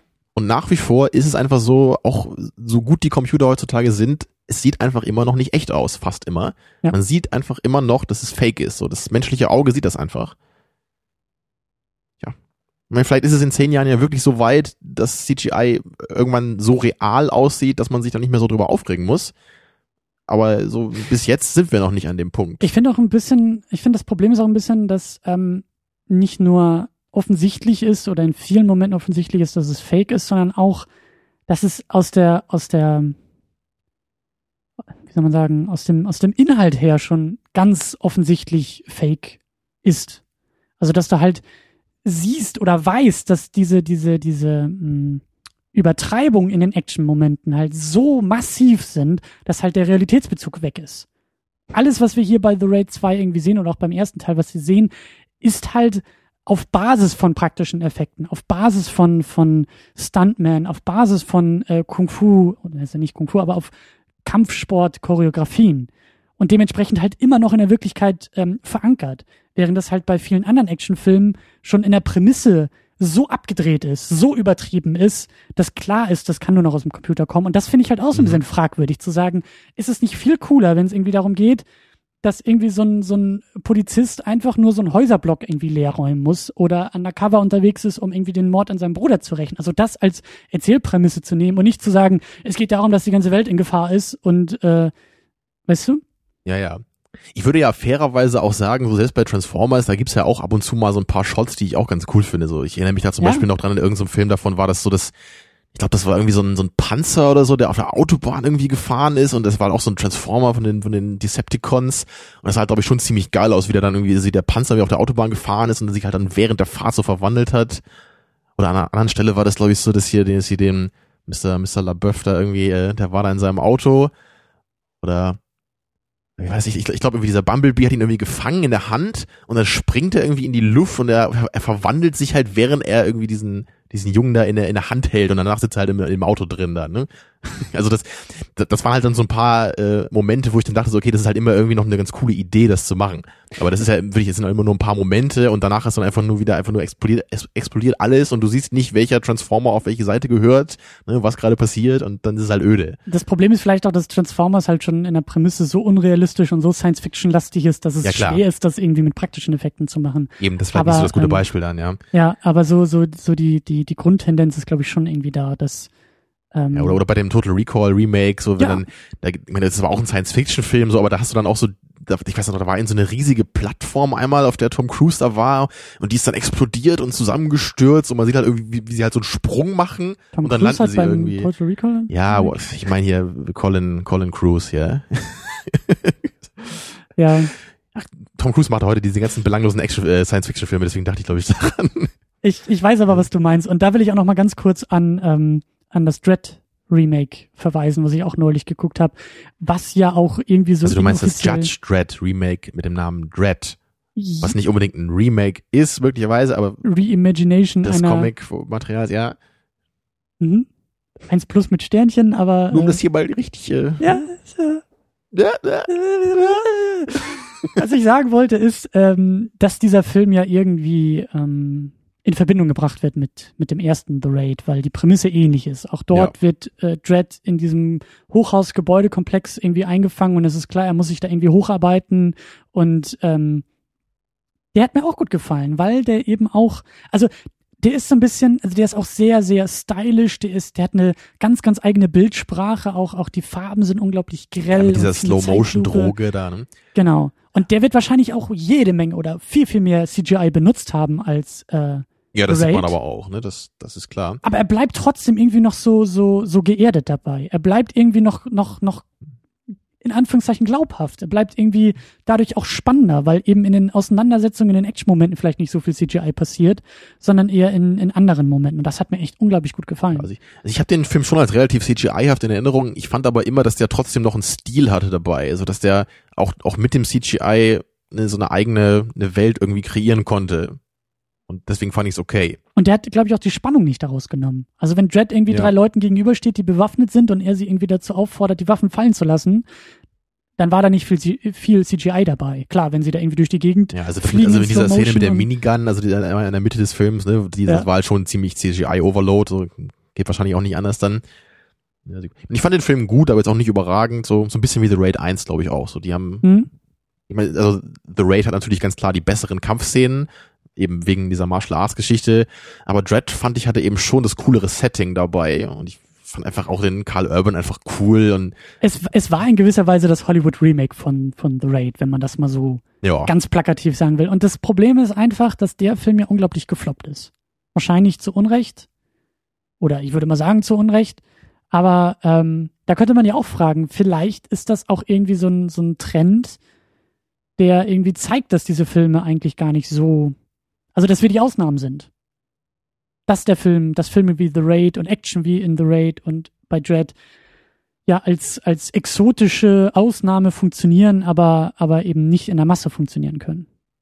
Ja, das ist wahrscheinlich schwierig, da jetzt genau zu verorten, ne, wann es dann irgendwie nicht mehr funktioniert, ob es da jetzt nur am CGI liegt oder ob es bei Dread vielleicht auch so dieser begrenzte Rahmen ist, den viele vielleicht nicht so anspricht. Vielleicht auch eben dieses äh, Remake-Problem, in Anführungszeichen Remake-Problem, dass alle irgendwie die Nase rümpfen und sagen, wieso sollte es da irgendwie, den Film brauchen wir gar nicht, der hat keine Daseinsberechtigung und Ich meine, das Ding ist, glaube ich, halt auch so sowas wie The Raid, das guckt ja kaum jemand, denke ich mal, der nicht genau auf sowas steht. Also ich meine, das ist ja, das ist ja ein Film, der, den kennt ja wahrscheinlich nicht jeder. Also Transformers oder so, das, da hat ja zumindest jeder von gehört und überlegt sich vielleicht, okay, möchte ich Transformers gucken oder nicht. hm, Und bei The Raid, das wahrscheinlich erfährt man von dem Film ja erst, wenn man bisschen mehr Action-Fan ist oder gezielt nach Martial Arts Filmen guckt. Und deswegen ist er natürlich dann auch immer irgendwie bei Kritiken oder so, ist er wahrscheinlich dann deutlich besser bewertet, auch bei IMDb, weil einfach viel mehr Leute den gucken, die prinzipiell damit auch viel mehr anfangen können. Also bei Dread, bei so einem größeren Hollywood-Film dann eher, da, das, dann hast du halt die, die Movie-Plakate, die überall hängen, ne, und dann gucken vielleicht viele Leute den und denken, ja, was ist das denn für ein langweiliger Kram oder so. aber das war es ja eben nicht mal. Den haben nicht viele geguckt, das war ja das Traurige an der ganzen Ja, oder, oder haben halt nur den Trailer gesehen und fanden es halt langweilig oder, keine Ahnung, ne, also, Ja, es gibt viele Gründe, die muss nicht zwangsläufig in der Machart des Filmes äh, sein. Genau, das wollte ich damit sagen. Ne? Es ist halt, es ist halt irgendwie dann, der Film hat einen anderen Background dann und auch eine Mhm. andere Vermarktung als jetzt irgendwie sowas wie The Raid dann, was halt irgend so ein indonesischer Film ist. Und. Ja. und deswegen ist es immer sehr schwierig, finde ich, dann das auch zu vergleichen. Also gerade wie der Film dann eben ankommt und dann irgendwie zu versuchen, daraus Schlüsse zu ziehen, ist, ist halt super schwierig. Aber ich finde es natürlich auch interessant, weil ich, ich mag zwar natürlich auch, auch große Blockbuster, die, die einen großen Rahmen haben, wo auch mal das Universum gerettet werden muss, meiner, meiner Meinung nach, so ist, ist, ist auch mal okay aber halt nicht immer. Ne? Ich will das halt nicht jedes Mal wieder haben und es muss auch nicht jedes Mal eine Stadt in Trümmern liegen, ne, was wir auch schon festgestellt haben. So in, inzwischen ist es ja bei jedem großen Blockbuster so, dass irgendwie das äh, Weltraumportal sich öffnet und es kommen die Aliens oder der World äh, Generator Destroyer, oder so. Builder. World Generator hieß es, glaube ich, ne? Oder irgendwie sowas bei Man of Steel. Und vor allen. Dingen auch nicht, und vor allen Dingen auch nicht dieser ganze Quatschkram mit, äh, oh, du bist auserwählt und du bist derjenige, der irgendwie schon immer auserwählt war und, sondern es geht einfach nur um den Typen. Du bist auserwählt, ins oberste Stockwerk dieses Gebäudes zu kommen. Ja, es gibt halt nicht den großen Twist am Ende beim, beim, beim ersten The Raid oder jetzt auch bei dem, wo auf einmal dann irgendwie der Bösewicht sich umdreht in seinem Rollstuhl, äh, in, in, seinem, in seinem Bürostuhl, in seinem Drehstuhl und sagt, ja, Rama, wir wussten schon von Anfang an, dass du dazu auserwählt bist, dich bis hierhin durchzuarbeiten und in Wirklichkeit. Und dann wird irgendwie der Vorhang zurückgezogen und dann offenbart sich irgendwie der eigentliche Twist und der Film will nicht cleverer sein, als er ist. Der ist bodenständig, handgemacht und äh, bleibt, steckt sich selbst einen Rahmen und ein Ziel und erfüllt das halt, Ein Rama. erfüllt dieses eigene Ziel nahezu komplett und das gefällt mir unglaublich gut. Ich ich weiß beim ersten Teil, da gab es, wo du das Twist ansprichst, es gab ja schon so einen kleinen Twist irgendwie am Ende beim ersten Teil, das weiß ich noch. Da war irgendwie irgend- dieser eine Polizist, äh, ne, hat das irgendwie da Ja. noch irgendwas aufgedeckt, das fand ich da ein bisschen befremdlich, hatte ich auch nicht ganz verstanden, was das sollte. Aber natürlich war das jetzt nicht der, der riesige Twist, der den ganzen Film im neuen Licht erscheinen lässt. Ja. Aber da hatten sie halt, glaube ich, schon versucht, so ein bisschen irgendwie noch mehr dazu zu machen, was jetzt hier eben nicht so der Fall war. Da war es einfach von vornherein einfach eine gut erzählte Gangstergeschichte, die eben auch einfach in, in ihrem Drama dabei einfach genug zu bieten hatte. Also die Charaktere waren interessant genug, vor allem Ja. charismatisch waren sie einfach. Ja. Ich, ich habe mich immer gefreut, so die Dynamik zu sehen zwischen den einzelnen Gangsterbossen. Und das, das war einfach gut. Das hat einfach äh, auch die, die Phase zwischen der Action, wenn man es so nennen möchte, einfach auch gut getragen und immer wieder gut vorbereitet für die nächste Actionsequenz. Ja, der Film war nicht langweilig und war jetzt auch nicht irgendwie, äh, ja, wie so ein bisschen befürchtet am Anfang zweieinhalb Stunden, so nach dem Motto, okay, du hast da irgendwie zwischendurch, wenn der Film versucht, ernst zu werden, irgendwie 30 Minuten Pinkelpause, sondern das war überhaupt Ich dachte nicht der Fall. übrigens echt, äh, so in der Mitte des Films irgendwann schon, also ich, ich war ein bisschen verwundert, dass wir echt relativ wenig Action hatten, so einfach im Vergleich zu der Laufzeit. Am Ende kam dann eben wirklich der krasse Overdrive und in der letzten Dreiviertelstunde war ja dann auch einfach so viel Action, dass das das alles wieder ausgeglichen hat. Aber zwischendurch dachte ich wirklich so, ist das eigentlich überhaupt ein Actionfilm oder ist es nicht eher eine Gangstergeschichte so als Hauptgenre? Jetzt im Nachhinein kann man ganz klar sagen, es ist, es ist trotzdem der Action-Martial-Arts-Film in erster, Hin in erster Linie, einfach weil er am Ende eben noch so viel gemacht hat dann. Aber zwischendurch war ich mir da gar nicht so sicher, weil der, Film nimmt, nimmt sich halt wirklich Zeit. Der baut seine Geschichte gut auf und dann macht die Action einfach auch noch mehr Spaß am Ende. Und das macht ihn für mich auch zu einer ziemlich guten Fortsetzung. Da hatten wir letzte Woche ja auch schon ein bisschen drüber geredet, so die, die Empire Strikes Back äh, Entwicklung zum, zum äh, Star Wars Episode 4.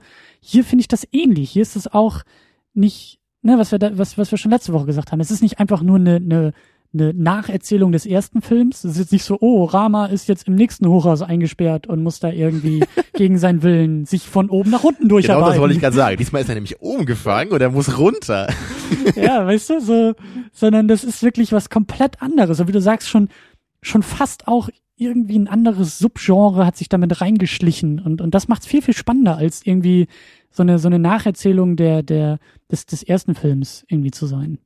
Ganz und das macht klar, ihn für ja. mich halt auch zu einer guten Fortsetzung. Auch eben gerade, weil man schon fast diskutieren kann, ob es überhaupt eine Fortsetzung ist. Das finde ich halt sehr, sehr gut, dass die Verbindungen so lose sind, dass man auch den Film wunderbar gucken kann, ohne den ersten zu kennen. Ja. Im, Im Nachhinein könnte man fast sagen, dass The Raid 1 sich eher wie ein Prequel zu dem Film anfühlt. Ne? Ja. Und nicht, nicht andersrum. Und das stimmt ja auch dann genau mit dem überein, was wir jetzt so gehört haben, ne? dass, dass eben die, der Plot schon vorher geplant war vor dem zweiten Teil, aus irgendwelchen Gründen aber anscheinend noch nicht möglich war umzusetzen. Ja.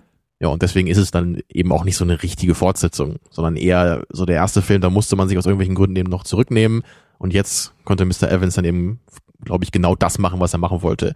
Hat sich da auch super, super seine zweieinhalb Stunden für Zeit genommen und Ja. einfach einen super klasse Film abgeliefert. Und für mich, also es erinnert mich halt wirklich an so, an so Sachen wie äh, die Steigerung vom ersten zum zweiten Terminator oder von Batman Begins zu Dark Knight.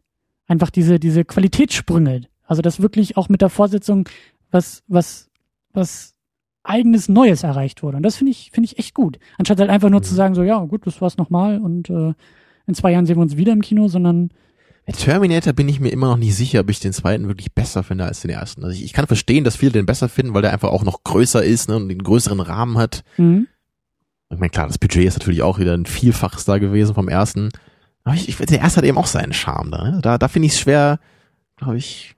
Also ich, ich, wüs, ich wüsste echt nicht so, was da mein Favorit wäre. Ich glaube, wenn ich nehmen müsste, würde ich wahrscheinlich eher sogar den ersten nehmen. Aber deine, deine, ähm, unabhängig der Qualität, ich finde das, was Mhm. du gerade gesagt hast zu äh, The Raid 2, so fühlt sich für mich auch Terminator 2 an. Ja, Dieses das- das Prinzip man von, den wollte sagen, Cameron eigentlich von Anfang an machen, aber er wusste, geht noch nicht so ganz und dann hat er sich sozusagen mit dem Prequel zu Terminator 2 äh, begnügt. Klar, und, wenn man äh, einfach nur so an die Größe denkt, an die Dimensionen des Films, dann ist das ganz klar da eine ähnliche, ein ähnliches Verhältnis.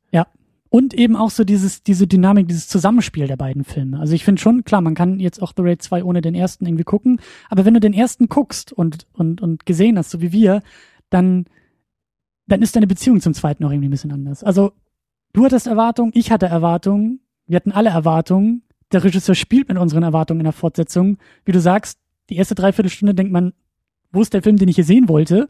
Und dann übertrifft er sie halt am Ende. Und das, das, äh, also von Mhm. vorne bis hinten einfach eine für mich sehr, sehr gelungene Fortsetzung. Und der- Aufbau des Films ist eben auch, der funktioniert eben, glaube ich, auch nur so gut, weil am Ende auch diese große Action dann einfach kommt. Ja. Also der, der Film baut sich eben toll auf und er kann am Ende dann auch so eine tolle Klimax liefern.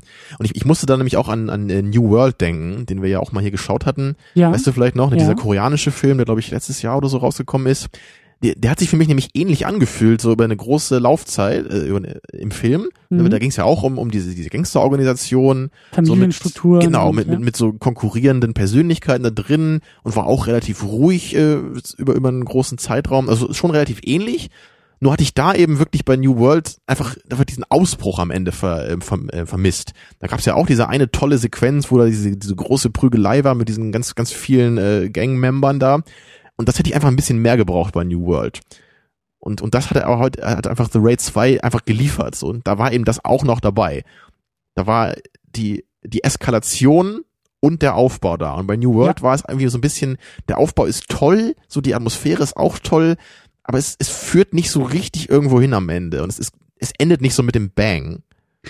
Es, es endet nicht so mit dem Bang und vor allen Dingen ist der Weg auch nicht so extrem brutal wie bei The Raid 2. Also da ist ja echt auch da eine Steigerung. Also da dieser Showdown mit, mit ja. Batman und Hammergirl und dann da in dieser Küche mit dem, mit dem äh, Säbelzahnmenschen da.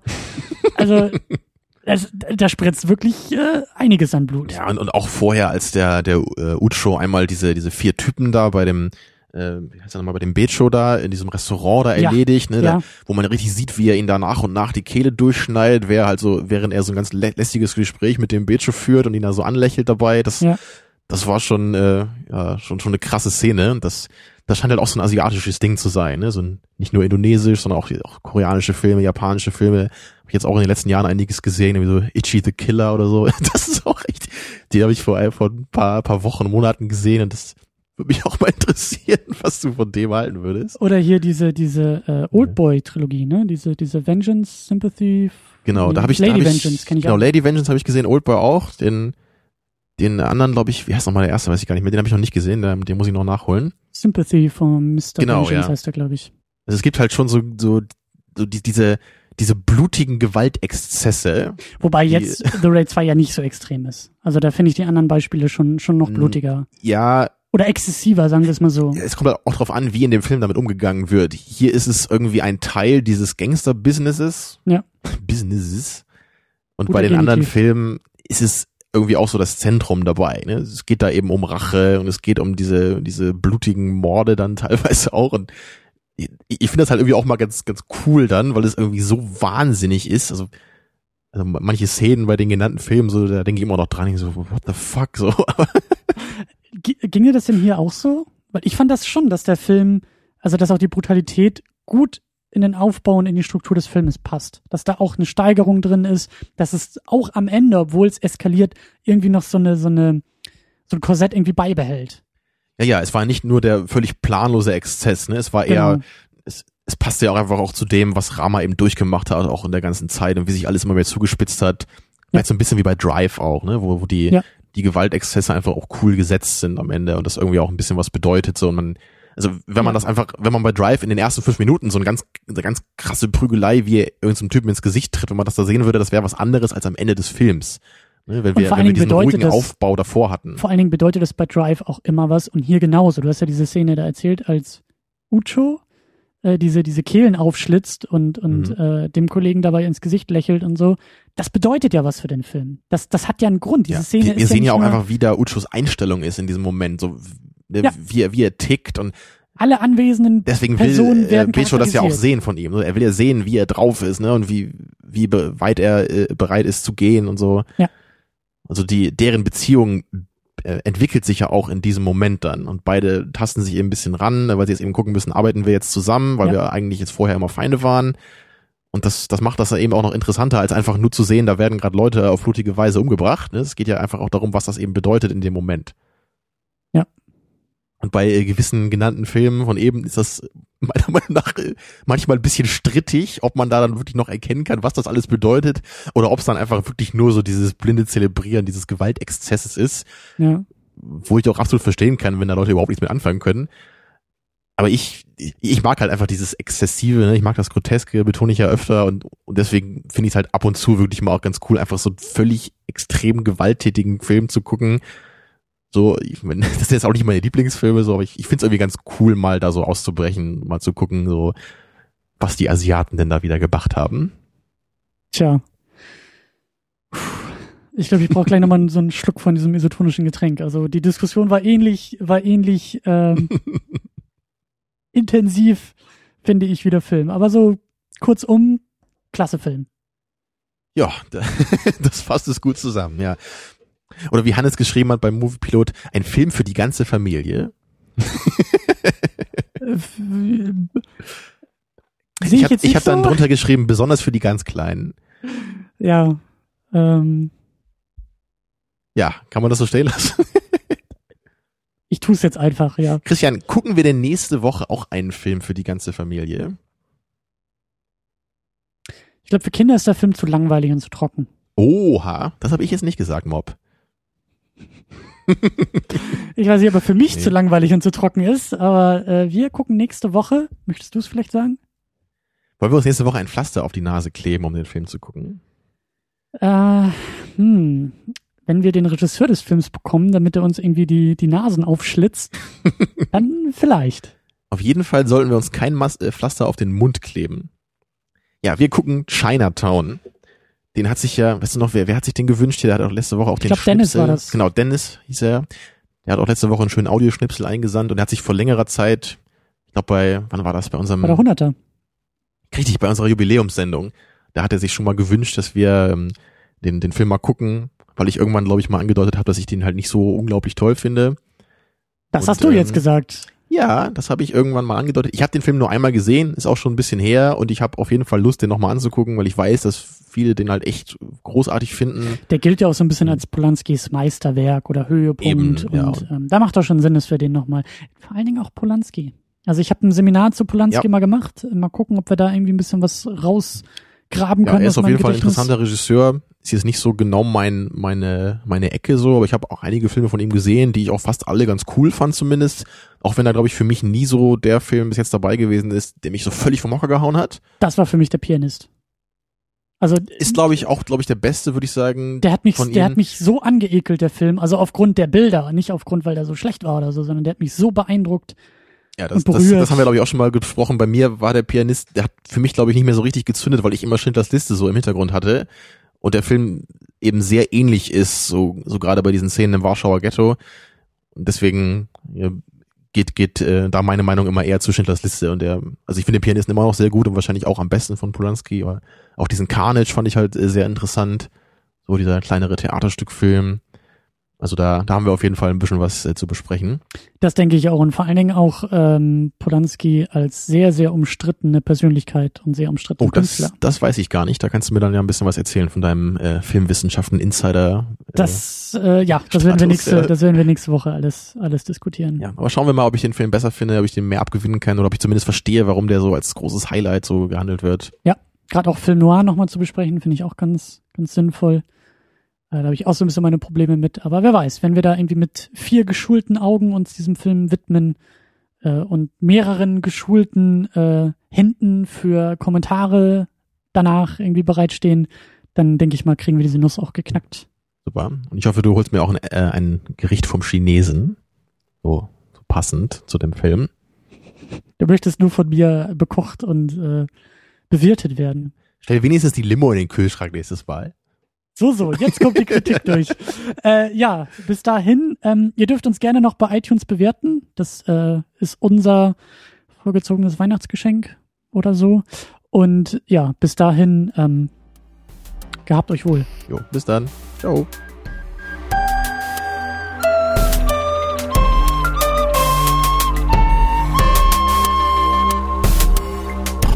Second Unit. Second unit.